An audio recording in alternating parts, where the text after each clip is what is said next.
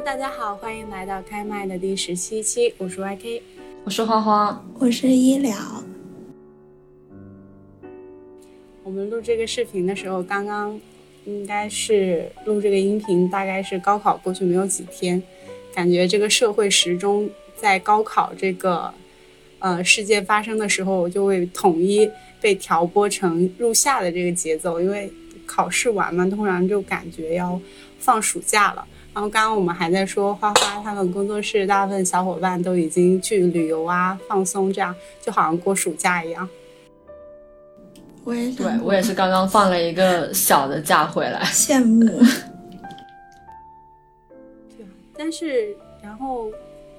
就觉得好像最近大家都都还有蛮多活动安排的，刚好这个周末就是这两天大家在做什么呢？我的妈呀！我这两天在加班，我太惨了。哎，你那你那个你的那个写真是什么时候拍的？我感觉好像突然一下子就去拍的写真。对，我就是临时抽了一点点的晚上的时间去，就是那天我不给你们发那个发那个就是图的那一天，就是我去拍的那一天。我感觉还蛮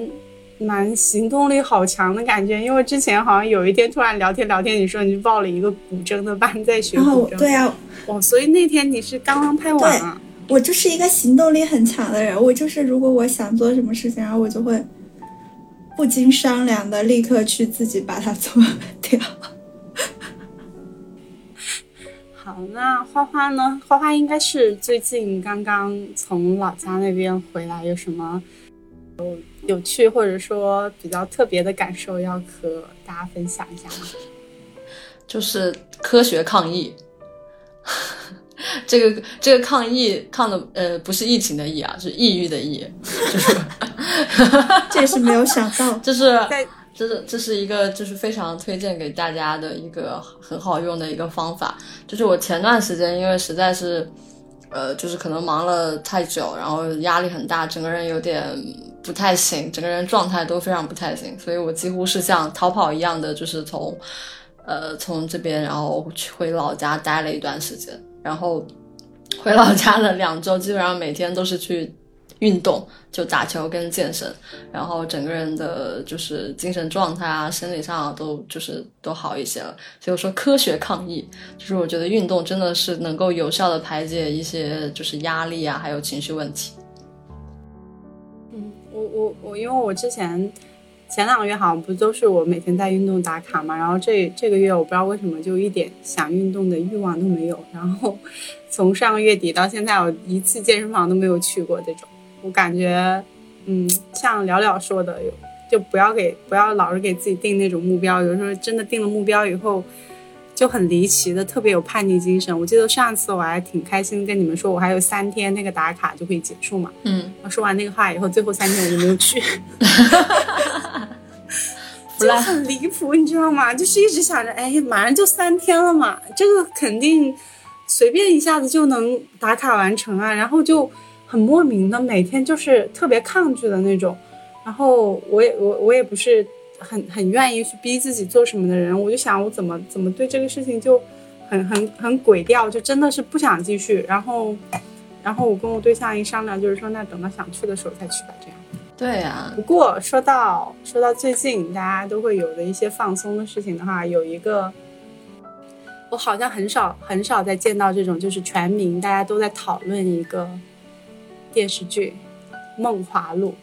我们我们三个应该刚好就是能应该能覆盖大部分我我们播客听众的，就是有那种每天都追剧追到现在的了了同学，然后有我这种追到一半的时候弃坑的同学，然后也有像花花那种好像从头到尾就没怎么看的同学。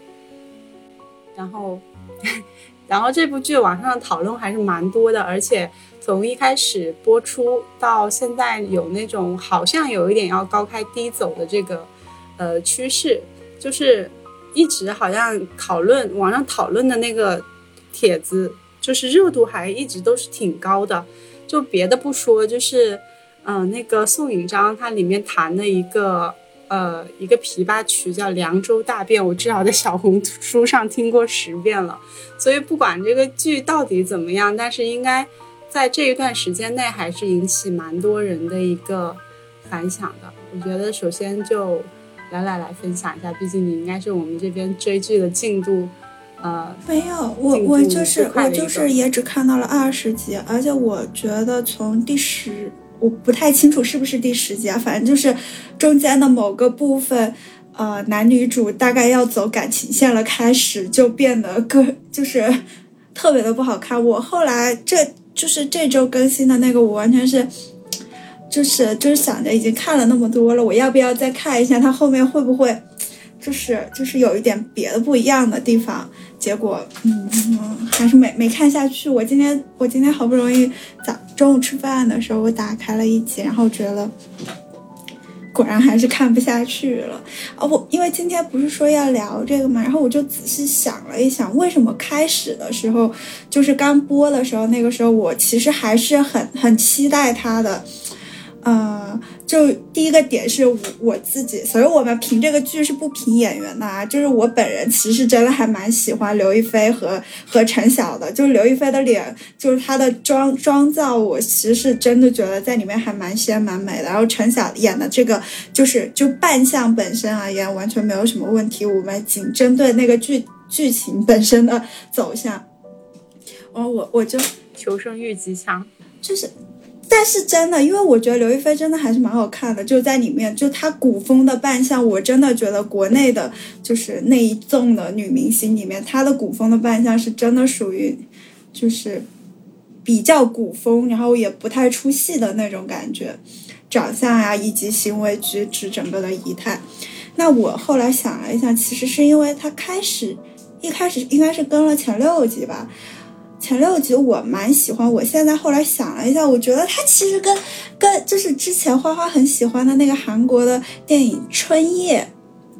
就是一个一个古一个一个现代那个剧，就是它整个有一点像的点是什么呢？其实男女主在开始的前几集都没有感情线，也没有怎么接触，就是双方自己去发展。然后，而且这个女孩子她是有自己的未婚夫的，所以她不属于说我要企图跟这个男的去发生一点什么的那种心态。然后两个成年人，他可能有一些场合去遇到，但是其实是非常克制的情感，他就不是说上来就会就会跟你说。说什么？而且那个时候两个人的身份都比较普通吧，就一个一个底层的，就是老板娘和一个基层的公务员的那样子的感觉，就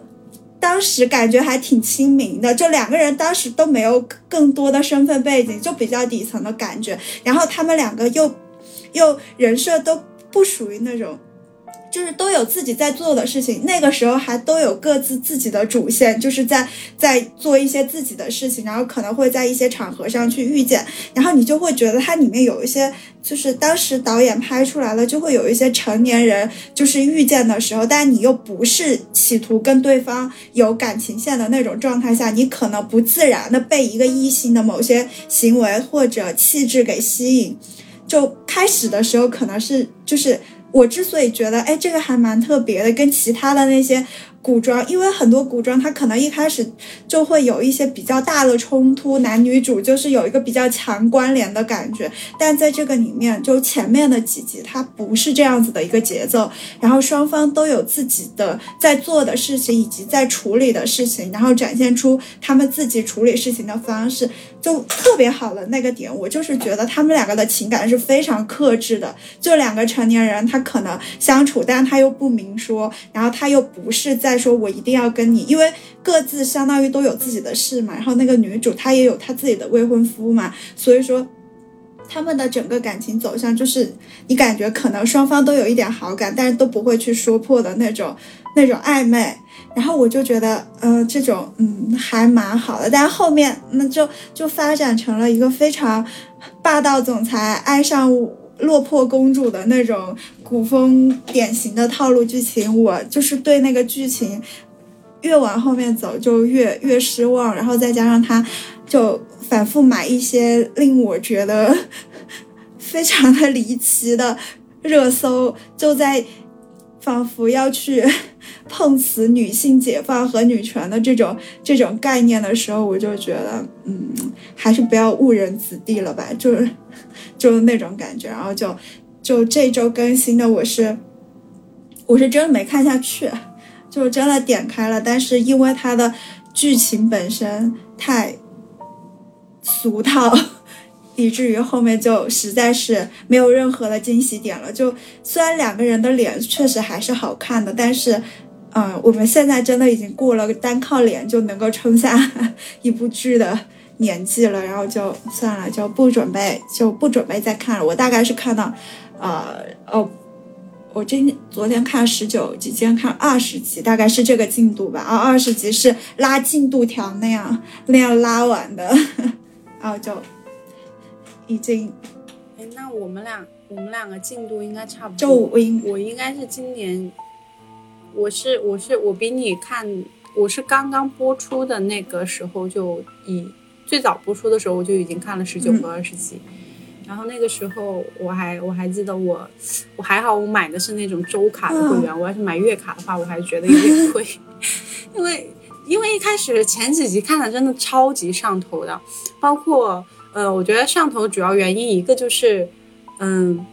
有几个点嘛。然后看网上有些人讨论的话，有些是蛮哎感觉感同身受，有些的话也觉得嗯没有没有太大的那种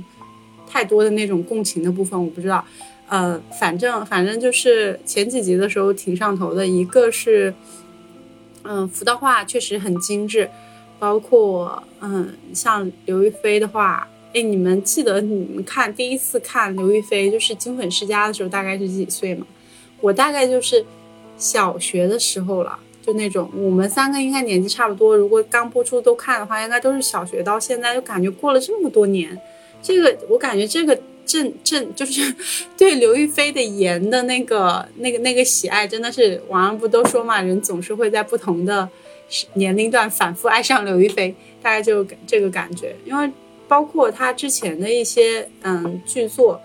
不管是跟那个吴亦凡演的，还是说之前有一些嗯现代的那种，其实我都是有看的，包括花木兰都有去追，但是一直感觉就是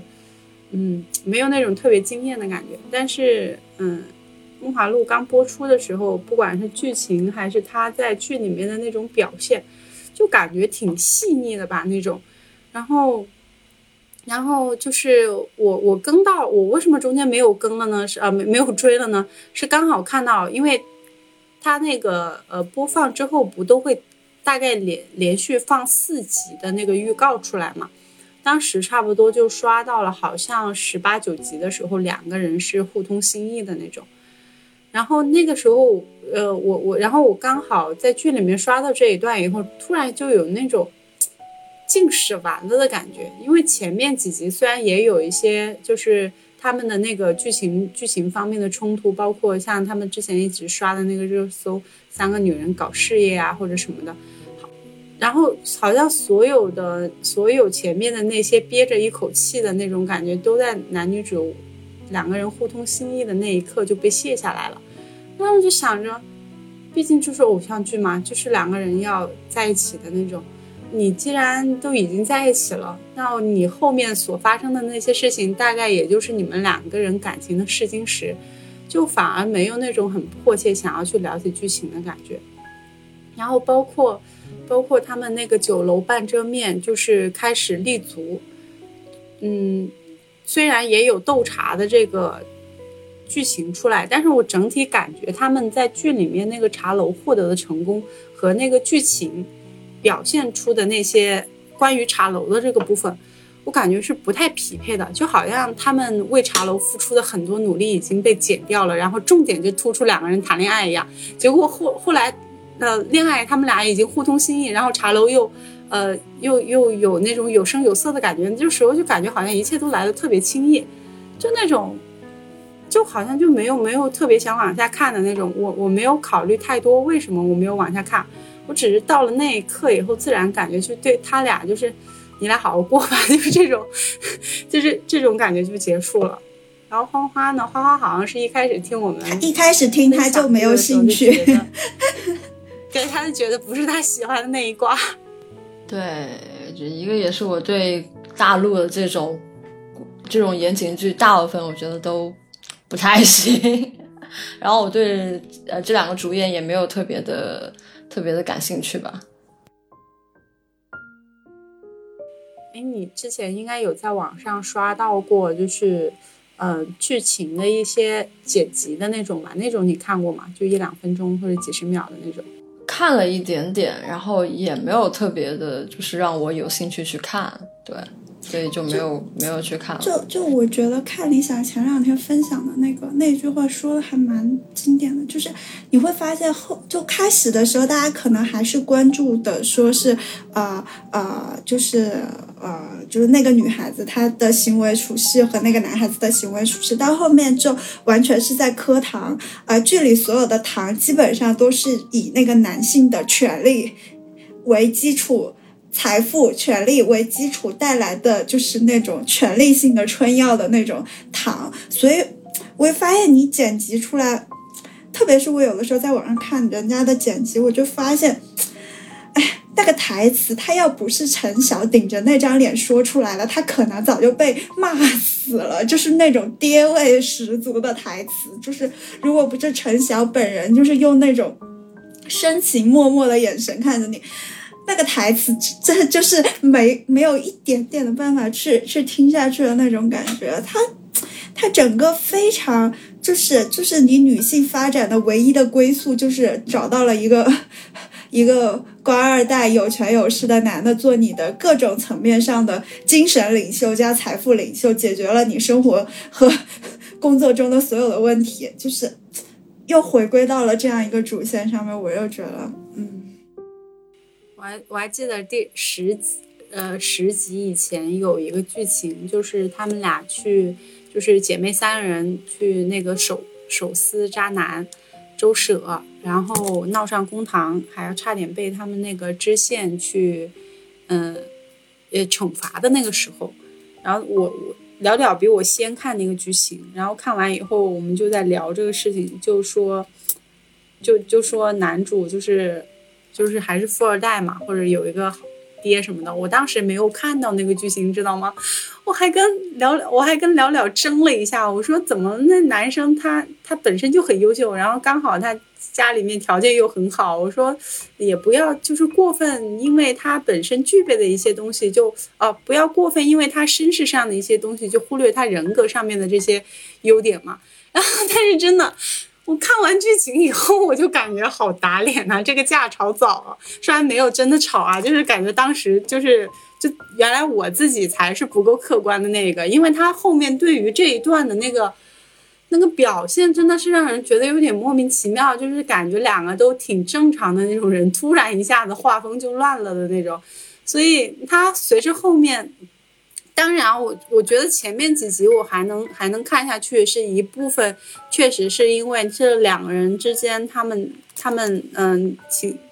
也不能叫情窦初开吧，就是刚开始有那些嗯情感的时候，我觉得还是挺能让人引起共鸣的。包括嗯，就是剧里面顾盼尔他在他的姓赵，你不要给人家把姓都给改了啊！对不起，老是说顾盼生辉，给我。给我有点说错了，然后赵盼儿他自己的那个身份地位，嗯，相对来说不是，嗯，不是特别高的那种情况下，他喜欢上一个人，他那种细腻的情感，我觉得是，可能女孩子吧，多少会有一点共鸣的。包括他自己很要强，但是，嗯，但是当他发现身后有人可以为他撑腰的时候，那一瞬间有一种松口气的那种。幸运就是庆幸的那个感觉，也确实让别人会感觉，就好像自己的身边的好姐妹嫁了就嫁了一个好人一样的那种。但是后面就逐渐就发现，这纯纯就还是别人的故事，已经没有办法再从那些剧情里面找到找到代入感了。因为我可以像赵盼儿一样努力，但是我再努力，我也不一定能碰到陈晓那样一个，呃，又有颜值。又有颜值，然后又是有有那个公务员二把手，完了还有三套宅子、四把钥匙什么的这样的一个男主，所以就觉得后面好像就不是很有很有代入感了。但是你说你看一个这种呃古偶，就是言情剧什么的，你还是希望自己，嗯，能多少有有一些就是能代入，或者说，呃，比较有有共情共共鸣的那种地方吧。有可能它后面还是会有，因为目前大概就播到一半嘛，我们俩最近大概就是看到二十集，实际上它是有四十集的，但是我感觉按照。只能说，它目前的这个剧情走向很难让人觉得后面的二十集他会重新又把之前丢失的那些东西找回来。可能感觉他价值观整个都是偏的，他根本就只是开始的时候可能给你投了一颗那种让你仿佛看起来就是呃就是普通人如何去应对呃。就是当下的生活的那种那种感觉，结果实际上发现还是有钱人和有钱人之间的故事，跟我们屁 关系也没有的时候。对，我觉得之所以现在会有这种失望的感觉，是因为一开始他的宣发在做前期的一些嗯舆论的引导的时候，都把这部剧在某在那个所谓的女权或者说女性独立自主大女主这一块。捧的稍微有点高，所以你看到实际剧情上有一些不符合这种，嗯，他们嗯宣宣导的这种理念的时候，就会感觉有一种被戏弄的感觉。用怎么说呢？也不好说又当又立吧，反正是有落差，肯定是有的。所以这种情况下的话，就嗯就不会想要继续看。而且甚至还有一点点生气，就生气的点就在于，仿佛你在告诉所有的女孩子，你的独立女性成长的终极状态 就是那样而已。你没有，对你没有别的解决办法，他根本就没有指出任何一条别的路给到你说，你你有可能真正的去通过自己。然后去拥有能够和你匹配的伴侣，以及靠自己的力量继续走下去，很没有这条路。所以你会，就我看到后面，我真的会很生气。就他，他就是在告诉你这个点啊，你没有办法，你你冲破不了，你就只能这样。他甚至都没有给你一个希望，然后也没有指引一个任何稍微感觉，哪怕跟从前不一样的方向都没有，就还是。嗯，你所有的东西都是古典的，不能再古典的那种。对他把一些他包装的好像非常的女性独立，但实际上它的内核还是在嗯诉求一个女性她先天有嗯就是社会地位，或者说她有一些劣势，她她想要取得成功，或者说她想要在一些嗯在一些场景上取得自己应得的那种。地位也好，或者说取得自己想要的成果也好，他还是离不开男性的一个助力，所以这一点会让人多少，嗯，多少会觉得有点不是我想，不是我想看的那种。我可以接受的，就是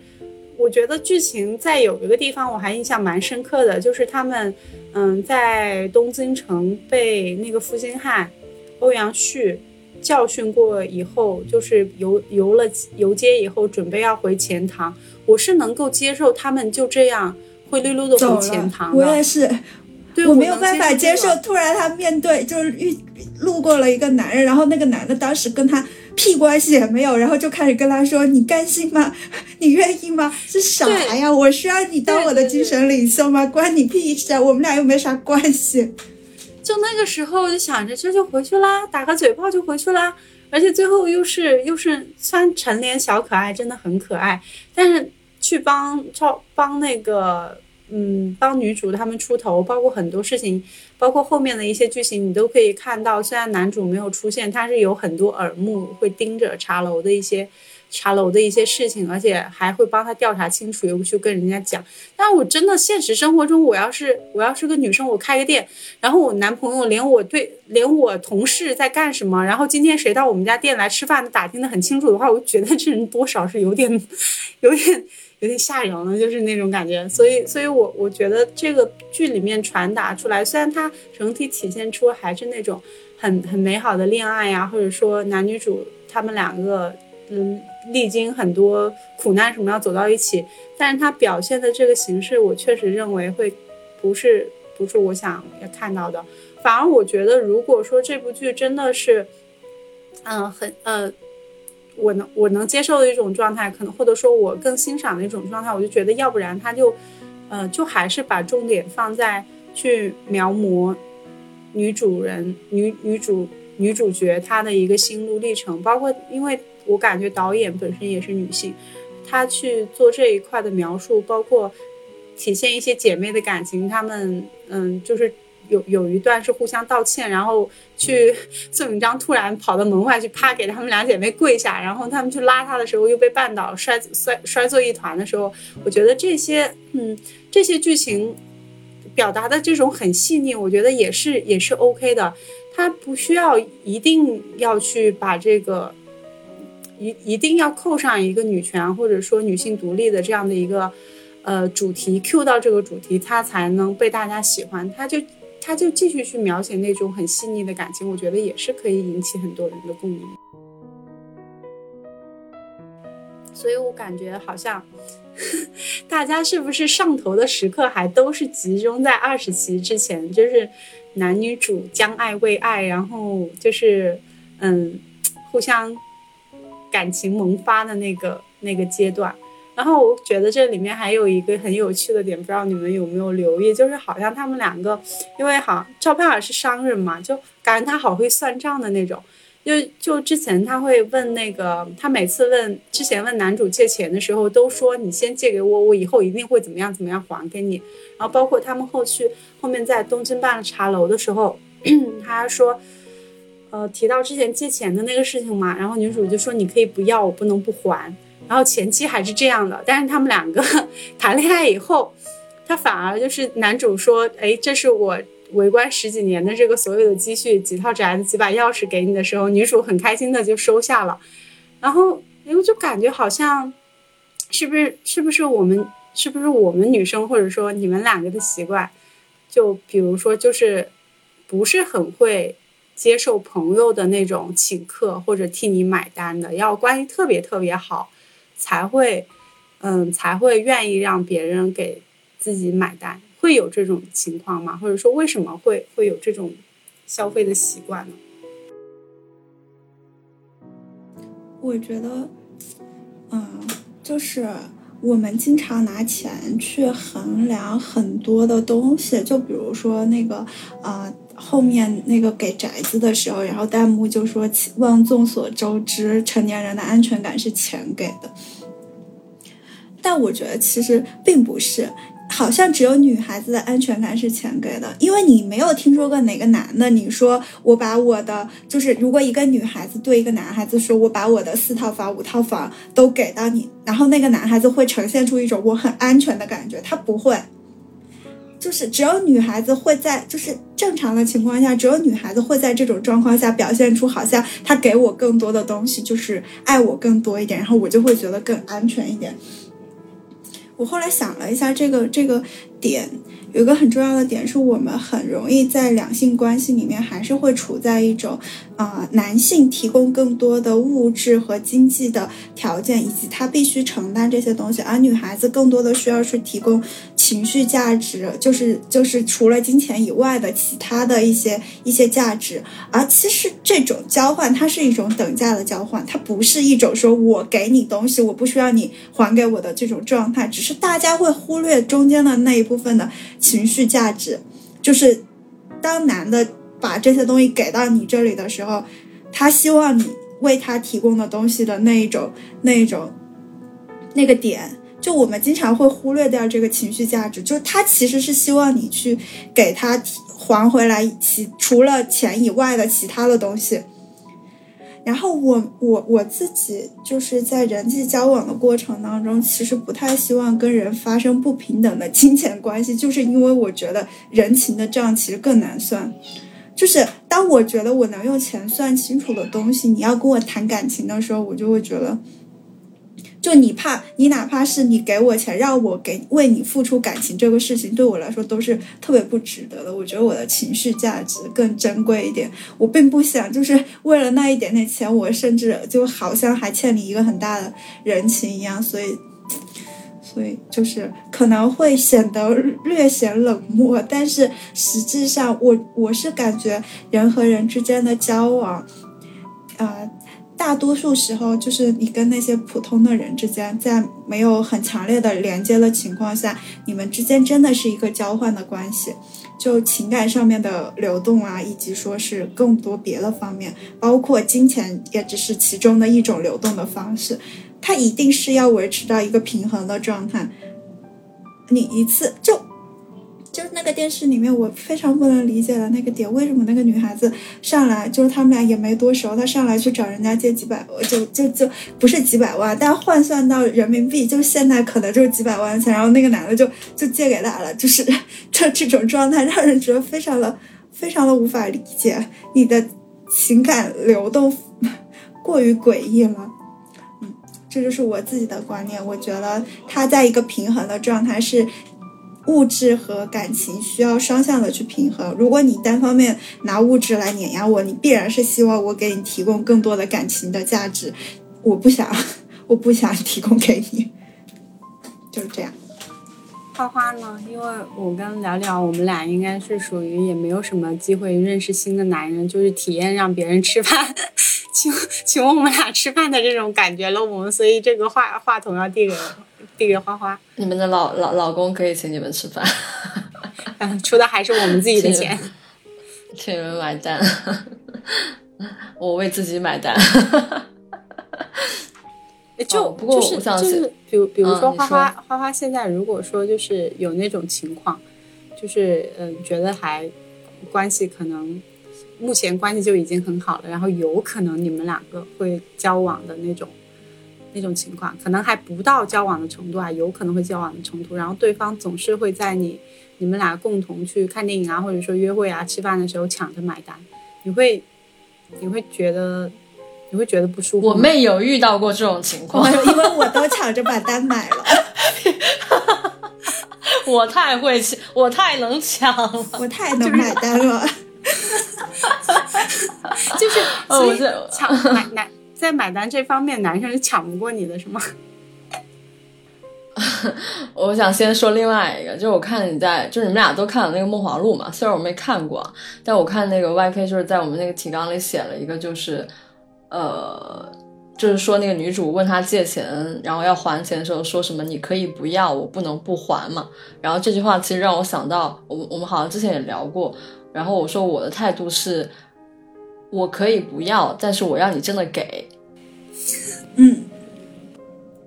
这是我的态度。然后我我就是这就是我的态度是这样子的。然后又说到呃约会买单这种啊哦，我是太会太能抢单了。然后我我不知道，就是我会，嗯，就是假设我跟这个就是我跟异性啊，如果出去吃饭啊什么干嘛的。就是我会莫名，就是如果让对方买了单，或者对方付出了比我更多的金钱的时候，我会非常有道德上的压迫感。为什么呢？对啊，我也想问自己为什么呢？然后我想了一下，其实我并不是不需要对方为我买单，就是对方如果为我买单，我也是开心的。但是，嗯，一个是我可能，一个是我自己确实没有没有没有特别。能够接受就是别人的示好这种吧，然后假设在我对这个人也没有过多的感情的情况下，那我也不愿意。就像聊聊说的，就是你要是想用钱来换取我的情绪价值，那大可不必，我不想给你。一就是一个是这种情况，就是呃，一般这种情况我都会非常的就是在钱上算的非常清楚，我一般就是会提前把单给买掉。或者说，就是他花了我多少钱，我可能就是同同样的钱还回去，或者再多一点，就是就是这样。那就花花，呃，我觉得花花可能是那种，我可以不让你付钱，但是你买单的时候，你还是要站起来假装 要要买一下这种的。你要是完全坐在那等我请你吃饭，我也会不高兴的这种。对我就是那种非常看着非常没有什么，但是其实内心非常有所谓的人。就是如果有人抢在我面抢在我之前买了单，那我会对这个人的好感 double。所以，所以就是就是在我们嗯，就是我们的听众朋友中，如果有想跟 花花交朋友的，一定要记得在你们俩。碰面之前抢着去买单，可以优先获得花花的好感。我我我其想实想被请吃饭也可以。哎，其实我可能跟你们两个会有一点很大的不同，就是我我初高中阶段的时候，我家里面特别是我妈妈，她跟我说过一个非常朴素的价值观，她说没有人是傻子，特别是男生请你吃饭什么的，你你你就是意思就是他给你花的所有的钱，他请你的这些都是需要你还的，但有的时候。对吧？你在男女朋友交往过程中，这个还他通常，呃，有的时候是跟跟性或者说跟其他的一些付出有关的。然后我我我爸爸小的时候就会说，你他说他说就是他以他的经济条件也不可能对我有什么所谓的富养嘛，但是他还是会尽量的满足所有我的一些小的任性的需求。他说他说我。我现在之所以愿意为你做这些事情，就是不希望你以后变成一个别人勾勾手指头你就会跑，你就会跟别人走的一个女孩子。但其实，嗯，怎么说呢？对，就我我我的一个成长经历是，嗯，很长一段时间都不是属于一个物质条件，或者说，呃，精神或者呃，怎么说呢？就是那种受到很多正面激励的那种。很多时候是面面对很多，就是一看周围好像大家。嗯，经济条件都比我要好很多的那种，所以我我在这一块儿，嗯，特别是在大学时大学的那个时期吧，是有很多嗯，我的一些女生的朋友，她们是，呃，比如说吃饭的时候会有男朋友给他们花钱，就是刷他们的饭卡，然后周末出去玩的时候，基本上也是男生在买单，会会有男朋男男生的朋友这样，好像我。不知道是不是因为自己比较在意这一方面，所以感觉在整个，嗯，工作之前的那个阶段，收到的比较多的信息，就是感觉找一个男朋友就好像找到了长期饭票一样。当当，而且当时身边的呃身边的一些女生，大部分也是这种模式的。当然现在就已经没有了，可能我也已经从那一个，嗯，那那那个圈子里面，现在去了其他的这种圈子，但是在我。当时我其实心里面还是有一点羡慕那种有一个很有钱的男朋友的女孩子的，就是大家生活费都差不多，那人家就是可以过得比你好像轻松一些，可以穿更漂亮的衣服，可以买一些有点小贵的东西，我心里其实是挺羡慕的。但是，但是我又又觉得找一个那种对象是不是挺难的？所以我当时选择另一条路，就是搞钱去了。我大学的时候就不停的在做兼职嘛，各种各样的兼职或者什么都有。因为我们那个学校专业专业度不是很强，所以大家时间都，嗯，不不会不会特别，就是去打工的话不会影响到学业的那种。所以我当时手里面也有也有也有一些钱，可能比我周围的朋友。呃，大学的室友或者说普遍的同学，可能还是中等偏上一点的。然后，等到等到我出来工作以后，也陆陆续续网上会有那种影视剧里面通常都会有那种形象。就你们记不记得很早之前有湖南台播的一个剧叫《丑女无敌》还是什么的？然后里面里面有一个女配角吧，然后她是属于长得很漂亮、很妖娆的那种。嗯，女生很丰满，然后长得很妖娆，很嗲，然后，嗯，就是一心就想找一个很有钱的男朋友，解决她后半生的一些物质生活的问题。你看，在当时，在那个就是往现在往前数十年前，这种在影视剧里面这种形象还是很常见的，甚至大家都会习以为然。虽然那个角色不讨喜，但是好像大家都认可女性是可以有这种。就也不是说可以吧，就是确实会有人是这样的，但是你看现在，就赵盼儿这种，就是已经算是偶像剧里面比较努力的女生了。然后她她在被一个有钱的男朋友呃支持的时候，我们同样还是会对她，呃对她的不是对，当然不是对这个角色本人有有问题啊，而是觉得她设计的这种剧情不是。不是很符合我们认可的那种价值观，所以你会看到，嗯，是不是？其实社会的环境是比以前对女性更尊重的，所以我们的敏感度才会变得越来越高。以前可能大家都不觉得这是个事儿，但我们现在会意识到，哦，这种剧情或者说这种桥段太老套了，不是我们想看的这种。嗯，他肯。定，我我自己感觉肯定一部分也是啊，跟就是女性的意识的觉醒有关系。另外还有一部分是，嗯，怎么说呢？社会结构变了吧？我能，我只能这么说。我就感觉就是就是它显示的一种男女的相处模式，可能比较符合就是封建时代。或者说是往后的很长一段时间里面，它确实是女性和男性能够相处的一种一种比较固定的模式之一，哦，甚至绝大部分。但是其实按理说，现在发展到我们现在的这个社会上面，那样一种模式，它呈现了很多的弊端。它不是说不好，当然有人在那个模式里面。过得很好，而且毕竟它也是千百年来沉淀下来的一种模式之一。它它，但是会有很多人发现，在里面呈现了很多弊端，就它并不是一自己看见的那么美好。但是所有的偶像剧只给了你这样一条路，我就觉得，或者说这种大众的通俗文学，它仍然把人在往那一条路里面去带，它没有其他更好的。就是哪怕是让你去探索或者去发现的其他的道路，这个点会让人觉得比较的，嗯，就是。不太不太舒适，就是我们都知道，即使是现在我们的身边，或者说你熟悉的人里面，他当然有那种，就是就是女孩子，嗯啊，就是就是嫁了一个很有钱的老公呀，或者比较能够照顾得了她的老公，然后过得很幸福的这样一种状态，我们觉得可以去，是人家能遇到这种东西，他他就是跟他自己的运气有很很大关系，他确实是一件。不坏的事情，就是她这一生可能真的能过得很好，但对于大部分的普通女孩子来说，那条路它是一个非常窄的路，你不可能要所有的人都去冲向那一条很窄，并且它未必真的完美的路，而不给他们提供其他路的可能性。对对，就是这样子的一种一种感觉。所以我可能是因为。嗯，我我们我们三个可能在实际现实生活中都是不是那种跟我们现在看到的，就是或者我们说的那种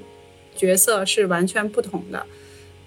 是可能可能，如果我打一个不恰当的比方，如果说我对象我老公是一个超级能挣钱的人。那我其实也挺安心享受，我挣的就是比他少一点，然后我大部分的精力和时间发，呃，可以放在家庭上，这种。但实际情况是我我自己会有一个感觉，就是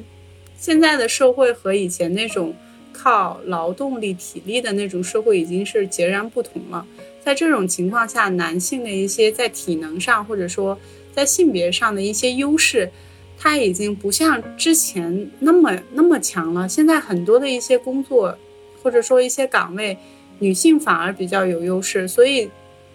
所以，所以我看到身边可能是因为自己是这样的人哈，周围都是跟自己差不多的朋友。我看到很多朋友都是，他们会比他们的另一半，女生朋友哈，比他们的另一半要挣得多，要嗯，在事业上或者说更更有计划性。那样的，同时他们也并不是像传统的那种挣钱就完全不顾家里的男性一样，他们在挣钱的同时还是要兼顾兼顾家里，要照顾小孩，然后要要处理家里面的一些家务，然后要完成很多的一个琐事。所以，然后我我是我是今年结婚了嘛，然后有了这样的一个角色，或者说进入到这样的一个生活状态里面去，我一下子就对那种。怎么说呢？对对于全职的那种家庭的主妇，和对那种嗯做事业的女性和两者都兼顾的这样的女性，对这其这这几种角色都有了一个新的认识。因为我发现有的时候人生不是真的不是你可以选的，不是说我现在嫁了一个嗯家里条件特别好的这种男男性，我真的就可以一辈子靠他。虽然。反而我会觉得这种情况会更可怕，因为你像像那种情况的话，现在却就是现在这个经济形势也其实也不是很好。说句说句很很有可能的话，就是如果你依附的那个人给你提供生活经济来源的那个人，他们不能再继续为你提供了，那你要靠什么继续活下去呢？所以 所以反而会会会有这种感觉，就是嗯。不是说独立女性就一定要不需要男人，不是这样的。我觉得她是在两性中有一个更，嗯，更平等的关系。就是我跟你在一起，我更好，但我你我没有你的时候，我自己也能过得不错。不是不是说我缺了你，我就过不下去的这种。但是现在，但是我们觉得这部剧里面 让我感觉到不适应的部分，就是好像没有他顾千帆、赵盼儿就在。嗯，精神活不下去的，或者说没有办法立足的那种感觉，会让我觉得，嗯，有一点让人就就是不太舒服那种。就就还有一个点，就是有没有东西给你托底的这种感觉。啊，大家当然都希望有东西给你托底，对吧？无论是你的家庭或你的伴侣，因为你一个人其实是很难的。但实际上，现实生活中没有那么多能托底的东西。这部剧里面，就是后来顾千帆承担的角色，就给赵盼儿托底啊。就你啊，你可以去创业啊，你还可以去搞点别的呀。那你搞不搞得成？反正我都养你嘛。然后他可以肆无忌惮的去。就我我我是感觉，就是现在的啊男女的相处模式，就是有非常多的可能性，然后就会很希望说，就是现代的一些啊这种。啊，作品非非非常不切实际的期待，就能呈现出多一点的可能性。然后以及说，在这部剧，我觉得会加剧一些男女的分裂。就分裂的点就在于，你女性，一个是你女性再怎么优秀，你也还是企图去嫁一个比你更优秀的男的。对吧？这个这个赵盼儿她一直很优秀，但她一直想要做近视老婆，也是她确实是从始至终对从始至终期待的事情。另外还有一个点就是，你传达给男性的信息还是他必须要有钱有势，就是他其他的体贴项都是在有钱有势的这个基础上的加分项，你不会给他一个就是就是。这些男孩子，其实我们作为女生本身，我们很多人都是需要，也需要很多情绪价值的支撑。他不是说你有权有势就够了。但是你现在给到那些男性的信息，是你最基本的信息是你必须要有钱有势，然后你再去拥有其他的东西。实际上，这个这个东西是可以逆过来的。就是当你在跟女性的相处的过程里面。你可以先去给他提供很多别的价值。当你没有足够的能力去说，我一定要托底你的人生的时候，我可以托底你的情感吧，我可以托底你的情绪吧。就是你还有很多别的东西，但没有。现在所有的主流偶像剧作品的。男性的价值本身就在，就是先有的金钱和身份的价值之后，你再去拥有那些很加分的项目，然后就营造出了一个完美的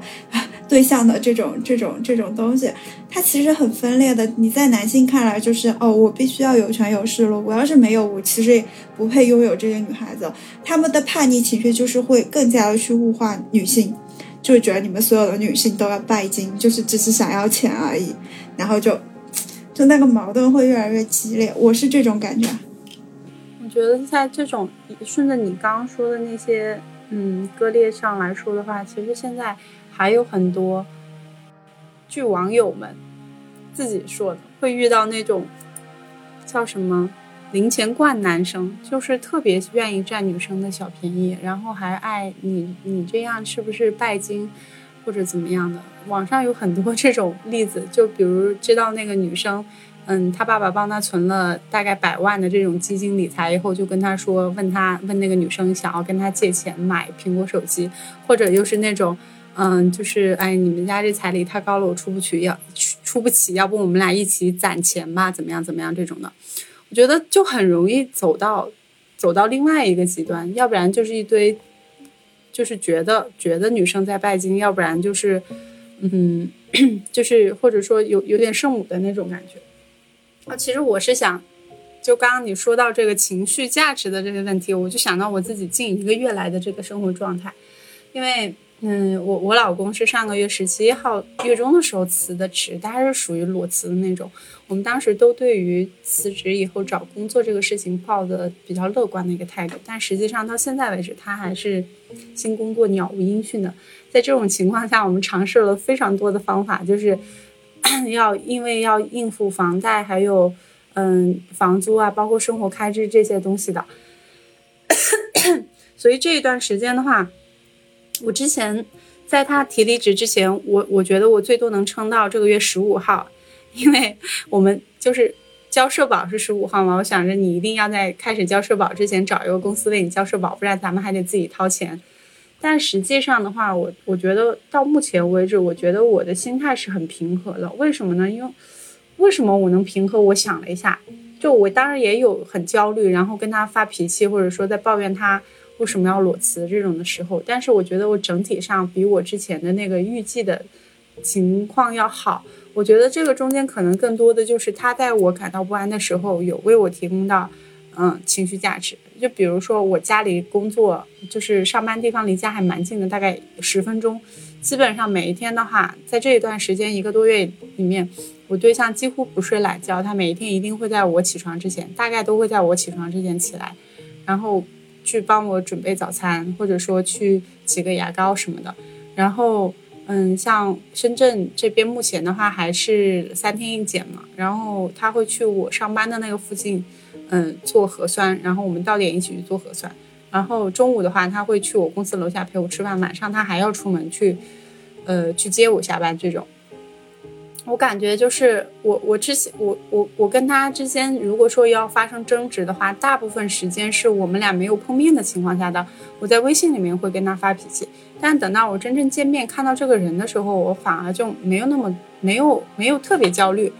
虽然说他的这些行为，或者说嗯，或者说我们见面看到他并不能解决实际的那种工作的问题，但是。你你跟一个人在一块的时候，你是能感觉到他的一个善意，或者说能察觉到他的状态的时候的。我一直是不很很要强的一个人，而且我这种要强会让身边的人会有压力的这种。然后我们两个在一块的时候，我也经常就会发现，有的时候确实是很想。嘴贱说两句，但是当当我感受到他好像也在为这个事情烦恼的时候，有些话你反而就自然而然的就不会不会说出来了。所以我就感觉有的就是，嗯，就是想跟大家说的话，就是那种你跟一个人交往，我觉得最主要的就是你你多看自己内心里面那个真实的一个想法。就网上不是说吗？他说喜欢就像一团火，如果有一个人真的喜欢你，你就像在火堆旁边一样，你不会一点都感觉不到的。我同时的话也，我觉得真正你去看你喜不喜欢另外一个人也是很要紧的，就是你你跟别人在一起喜欢他。就是你真的去欣赏他，想要跟他在一起，而不是因为他对你好，你想要继续享受别人对你好的这样的一个待遇，也不是因为他能够他的物质条件好，能够降低你们两个在一起以后的这种生活的成本。因为我觉得，如果你的喜欢是有理由的、有代价的，那你们的关系后面很有可能失衡。比如说，很多女生会在恋爱或者结婚以后吵架的一个说辞是：你谈恋爱的时候，你追我的时候不是这样的，你现在没有以前对我好了。就你看，对一个人好，他也是会有变化的。一个人没有不可能总是无条件的去迁就你，把他自己的需求放在你的需求之后。你因为一个人对你好，然后他不是一个特别细心的人，但是他愿意对你特别细心。我觉得这种。虽然有那种被偏爱的感觉吧，但是如果他以后不不会这样对你了，你还能保持对他的那种喜爱吗？所以我就觉得，在在这种你当你想要找一个这种伴侣的时候，嗯，大家可能都会想，哎，我们以后要怎么样怎么样？比如说你这个经济条件，我们以后结婚生小孩以后会怎么样？那我觉得更多的是，你真的从心里、心里、心底里面，你是知道他是一个什么样的人的。他是哪些事情是他会做的，哪些事情是他不会做的？他那个做人的那种底线，是不是你能接受的？然后，然后去去考虑这些东西，把它作为你要不要跟他继续交往的这样的一个标准，而不是想，而不是有其他的那种客观呃，就是比较比较外外在的那种那种因素。我觉得这样的话可能。你会获得一段更好的关系吧？我觉得，虽然我老公挺穷的，确实挺穷，但是我跟他关系一直还是挺好的。我我我跟他的相处也非常愉快。我甚至觉得，如果如果有那种机会，就是我的收入足以负担我们两个人的一些基本开支的话，我甚至觉得他不上班也是很可以的。他就在家里面每天接我接我回家，帮忙做家务，然后还能说笑话逗我开心，我觉得就很 OK 啊！我不需要他去出去工作，真的，所以我希望老板快点给我加薪，然后我就不用让我对象出去工作了。哇，我其实啊还蛮想蛮想听花花。聊的，因为其实我跟 YK 差不多是处于很很相似的状态，然后一直以来也，我也我也一直处在这个状态里面。我其实觉得，我之所以会一直去想要讲说，啊，就是除了钱以外，大家还有其他的很多的男孩子还有其他可以付出的东西，女孩子也还有其他，就两性关系里面有很多种方式可以去探索出让你自己舒适的那种状态。而且我们真的是啊，发自内心的这样觉得，就不会觉得说你一定要以一种某种单一的标准去判断。那像我们今天聊的这个主题，其实就是就是那个点，就是啊，我喜欢你才让我你请我吃饭，不喜欢你别占我便宜。就其实其实这个是我们开始的时候想要去想要去讲的那个点嘛。然后然后我刚刚就想说。大家其实都说谈恋爱，谈恋爱，谈情说爱，其实它是一个很真诚的去交流的过程。当一方就是企图说用钱去解决这一些的事情的时候，他其实是很偷懒的。虽然我们现在的主流价值观都在说，就是啊，你光说不做，你就是只会，只是，只是，就是花言巧语的在骗我。但我觉得，就是你那个做有很多种做的方式。啊，就比如说，你有很多种不需要钱的那种行为的方式，你选择用钱去，来去表达你的付出，只是因为它是一种最简单的方式，它是一种没有任何技术含量的方式，它仿佛可以替代很多其他的东西，但是也有更多它无法替代的东西。我想听一下花花是怎么样感觉这个事情的，就是你到底在期待一种什么样子的？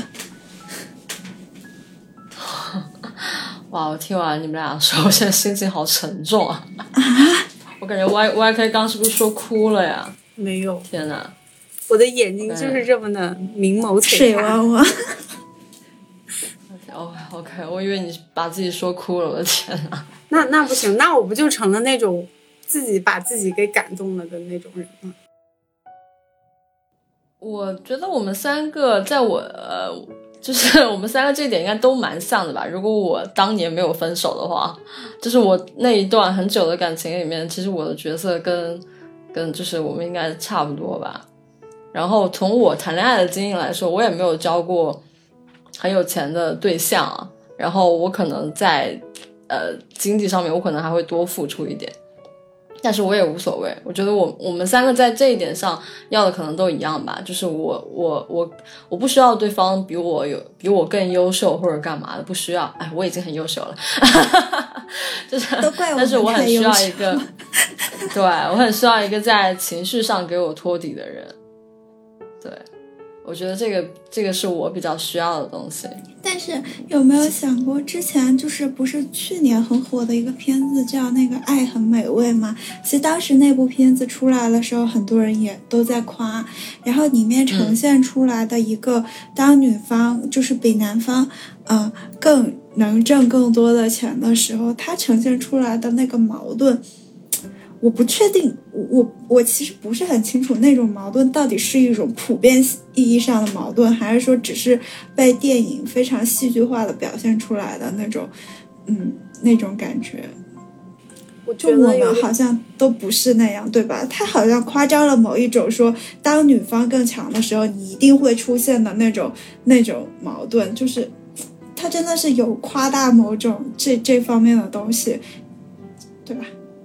我觉得有点很奇怪，就是你在电视上看到一个女强人，她有可能最有可能就是出现两种情况，第一种就是她背后有一个比她更强的男人，或者说她有一个不幸福的家庭。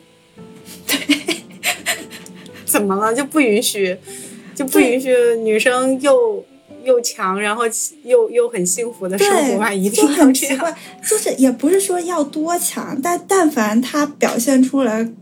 比男方更强的时候，他的家庭一定是有问题的。就哪怕是后面，我记得是不是那种就是就是什么小团圆、小欢喜这一类的那种都市家庭剧里面，但凡呈现出来的那种角色，他都会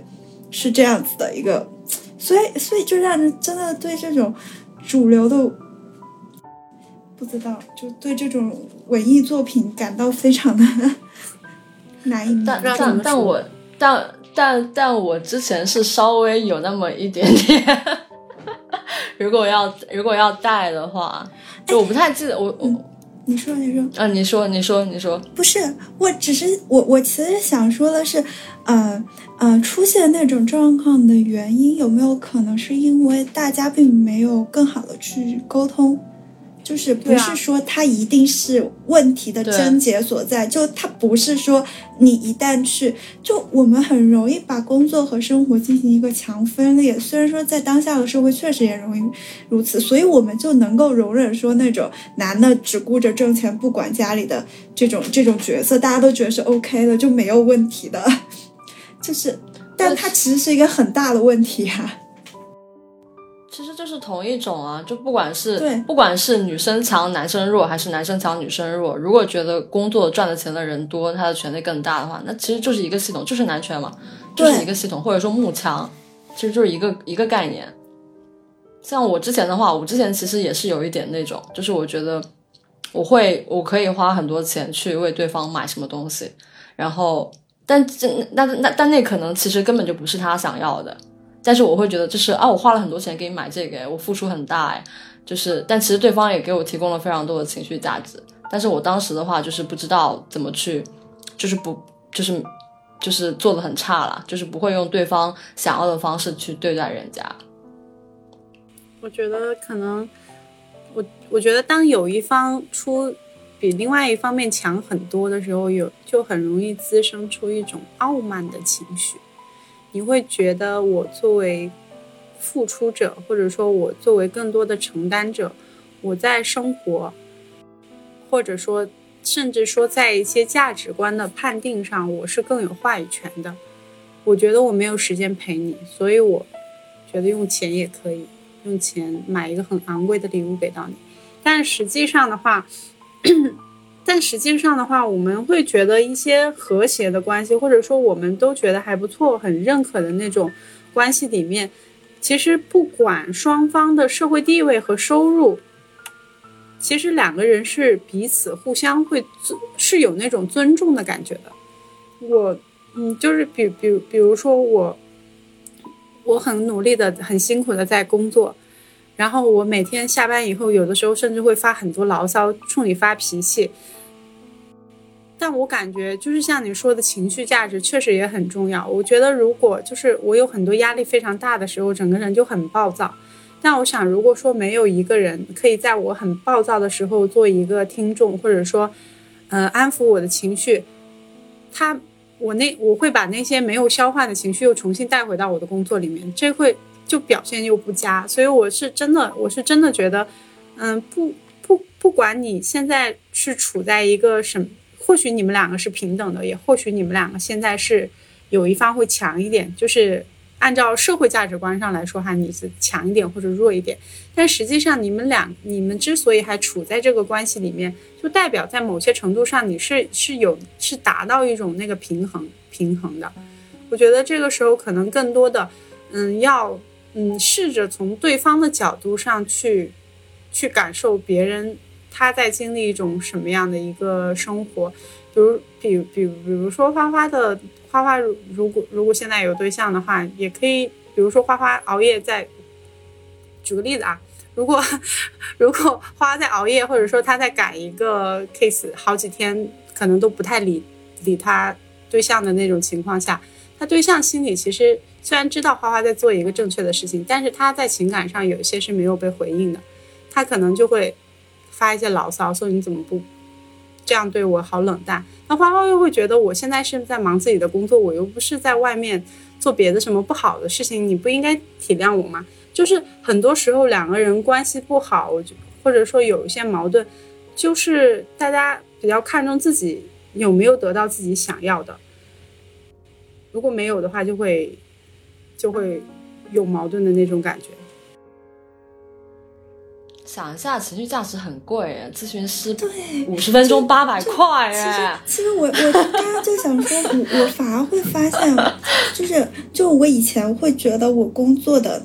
重点是在于我产出的啊东西，但是我现在越来越发现，我工作的重点其实是我给。我的客户提供了什么样子的情绪价值？其实我是拿这个东西在换钱，我并不是拿我真正的作品本身，因为也实在是就是算不上什么能称得上作品的东西。其实我就是在想办法哄他们开心。就你工作给你开的工资有一半就是要注定让你受这些气的。对对，其实我就是在牺牲自己的情绪价值去挣来的挣来的钱，然后。然后，但是，一旦到了就是，就是，就是呃，亲密关系里面，我们好像就会觉得情绪价值是不需要钱的，它不需要钱，它不需要成本，它能无条件提供的，就就就很奇怪。明明我们现在所所处的社会，情绪价值才是更贵的那个东西。这也就是为什么一开始就我就想说不接受，我不想接受人家。拿金钱层层面上对我的好，就是因为我不是不想接受你的好，而是我不想接受你只是单单的拿金色，就是金钱的这个东西来对我好，我会觉得你就觉得我很好打发呗。我们要那个东西对我来说一顿饭，对呀，一顿饭而已，或者一个什么包或者其他的任何的东西而已，这个东西。就是不是我真正需要的东西啊！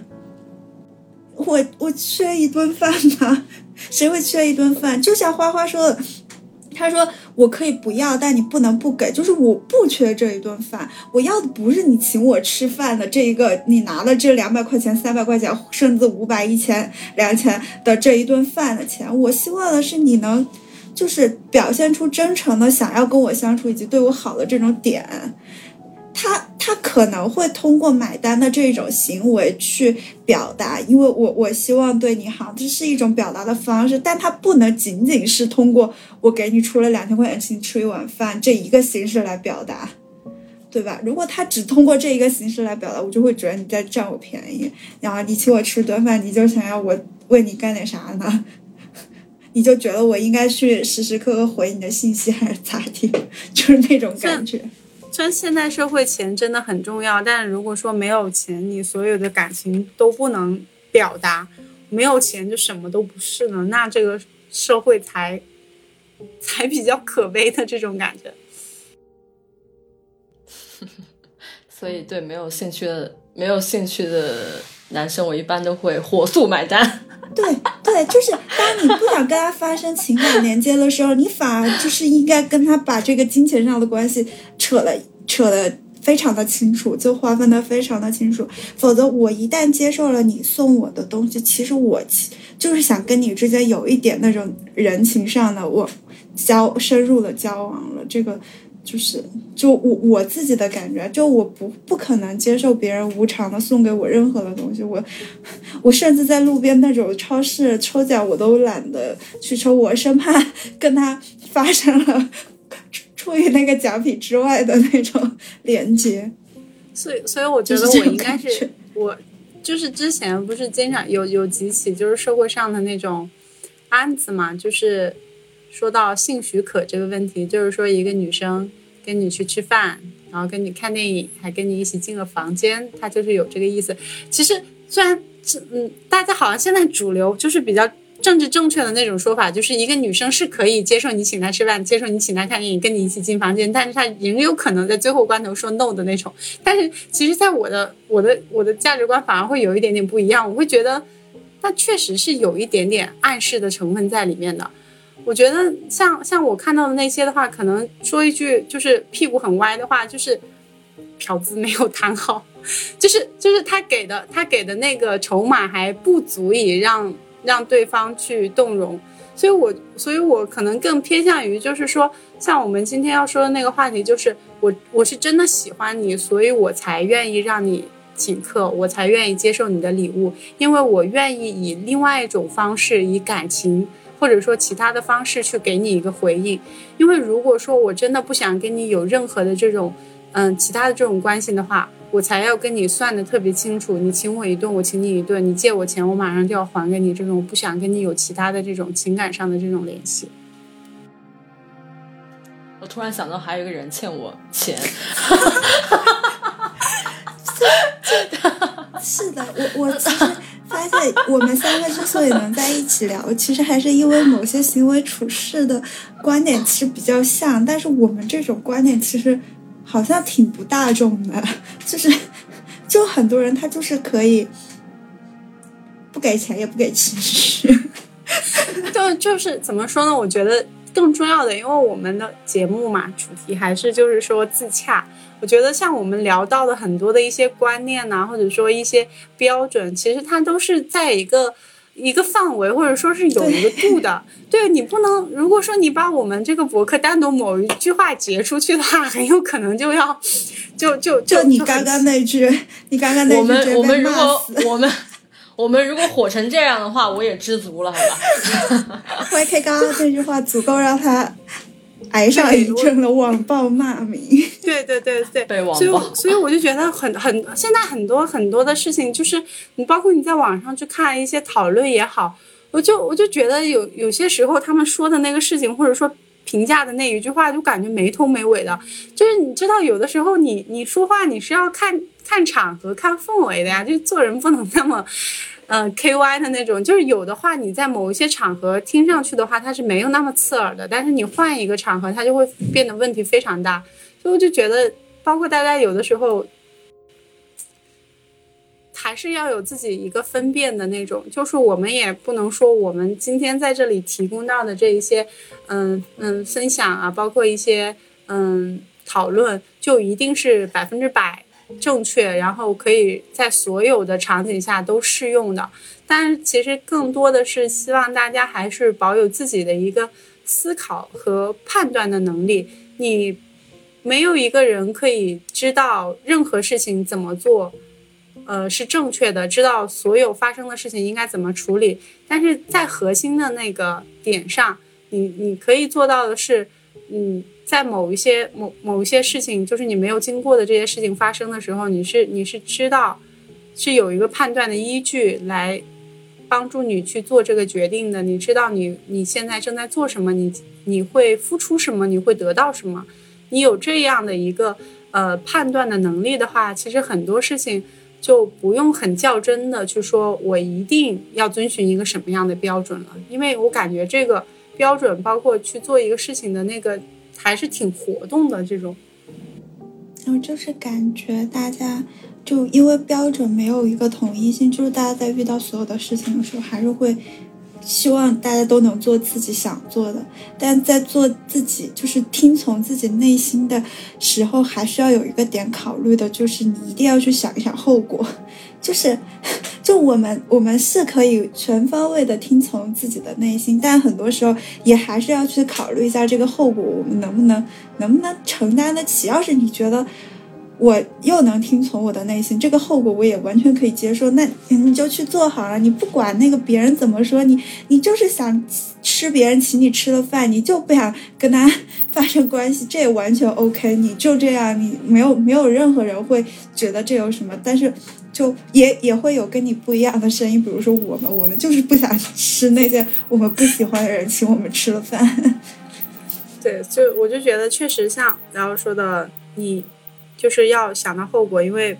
不是所有人身后都有一个顾千帆可以为你们拖地的。而且我觉得，觉得，你你先说，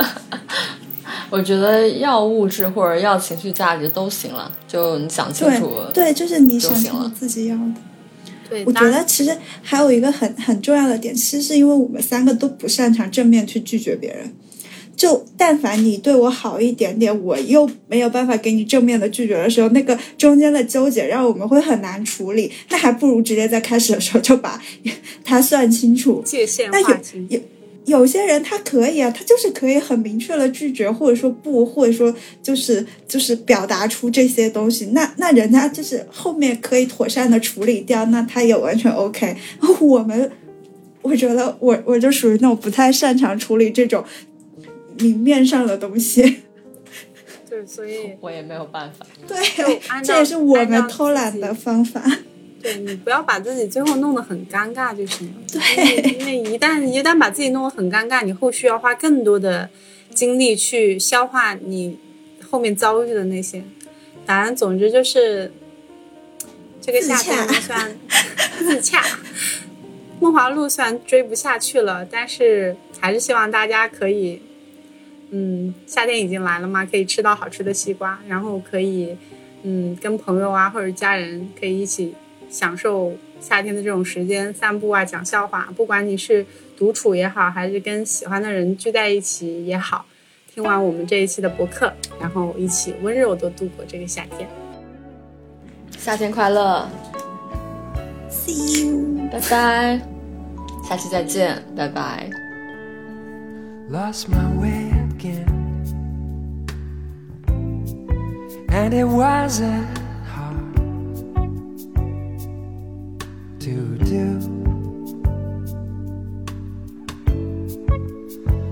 When I'm away from you,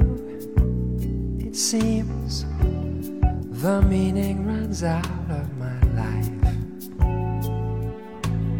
Swept away again like a sailor tossed on the tide. How much longer can I hide the pain I feel with you out of my life? And we cut to ending. I'm on my way home to you. That lucky old sun will shine again on my way home to you. Suddenly love so MGM on my way home to you. I'm gonna make you mine again on my way home to you.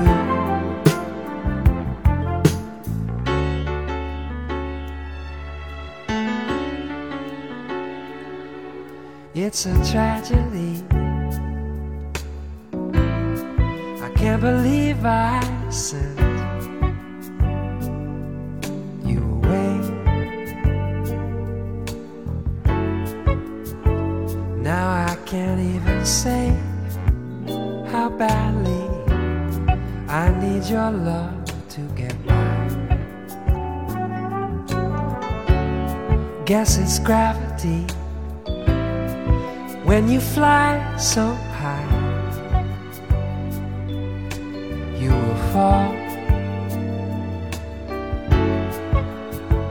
And now we have this wall of hurt and feeling so hard to get by. And we cut to ending. I'm on my way home to you. A lucky old sun will shine again on my way home to you. Suddenly lost so MGM on my way home to you. I'm gonna make you mine again on my way home to you.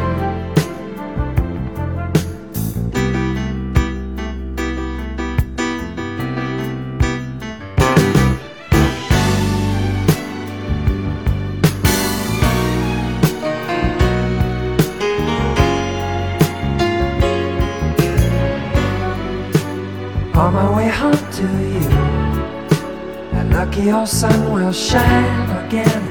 on my way home to you. Suddenly love so MGM on my way home to you. I'm gonna make you mine again on my way home to you. I'm on my way home to you. Lucky your sun will shine again on my way home to you. Suddenly lost so MGM on my way home to you. I'm gonna make you mine again on my way home to you.